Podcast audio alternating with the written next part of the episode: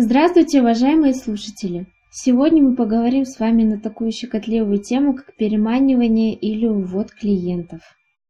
Проблема, бизнес-задача, ситуация, а также масса иных метафор и эпитетов, позволяющих выразить нам полностью или частично свои неприятные эмоции в отношении переманивания или увода клиентов. Для некоторых такие ситуации могут быть не просто потерей или сокращением бизнеса, необходимостью совершения дополнительных затратных действий по удержанию, возврату или поиску новых клиентов, но и голодной смертью, особенно если вы микро или малый бизнес.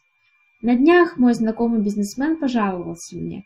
Он сообщил, что часть его менеджеров по продажам взяли его базу клиентов и ушли из компании, создав параллельное юрлицо. И сейчас они занимаются тем, что переманивают, причем достаточно успешно, его клиентов. Могут ли чем-то помочь в такой ситуации юристы? И если да, то чем именно? Но сначала немного оговоримся. Во-первых, естественно, что кусать локти и думать о том, что вынесенная база данных могла бы составлять коммерческую тайну и представлять отдельный объект защиты, не вижу смысла. Также бесполезно говорить, что пригодились бы внутренние документы, регламентирующие условия и порядок допуска к коммерческой тайне, использование информации и ее составляющую. Также не буду говорить про различные технические, организационные и прочие средства защиты. Будем исходить, что сама по себе база данных, которая была вынесена, как результат интеллектуальной деятельности, также не представляет из себя ценности или у нас нет на нее прав, или мы считаем, что шансы доказать неправомерное использование нереалистичны. Допустим, база данных – это всего лишь файл в Excel. Помимо этого, опустим варианты, когда увод осуществляет участник компании или ее единоличный исполнительный орган. Тут появляется вариант для исключения и взыскания убытков.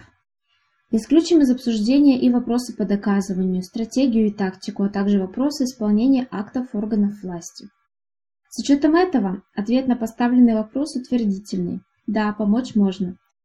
В качестве возможных средств реагирования могут быть использованы следующие действия.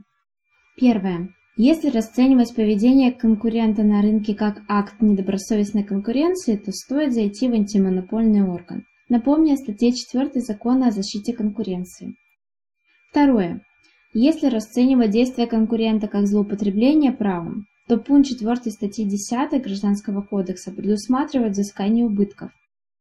Напомню, что и реального ущерба, и упущенной выгоды. Маловероятно, что в суде вас будут ждать с распростертыми объятиями, но способ защиты есть. Причем закон и практика отчасти облегчают процесс взыскания убытков.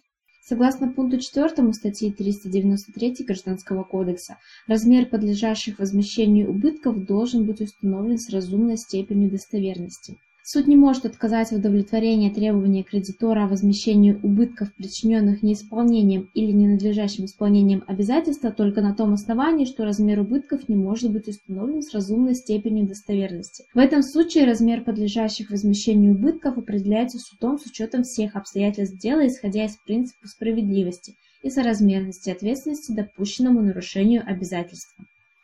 И третье.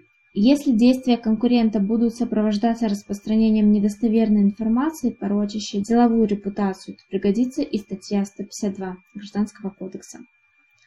Остается только теперь понять, насколько сам бизнес готов к решению таких задач с помощью указанных способов. Спасибо вам за внимание и всего вам доброго.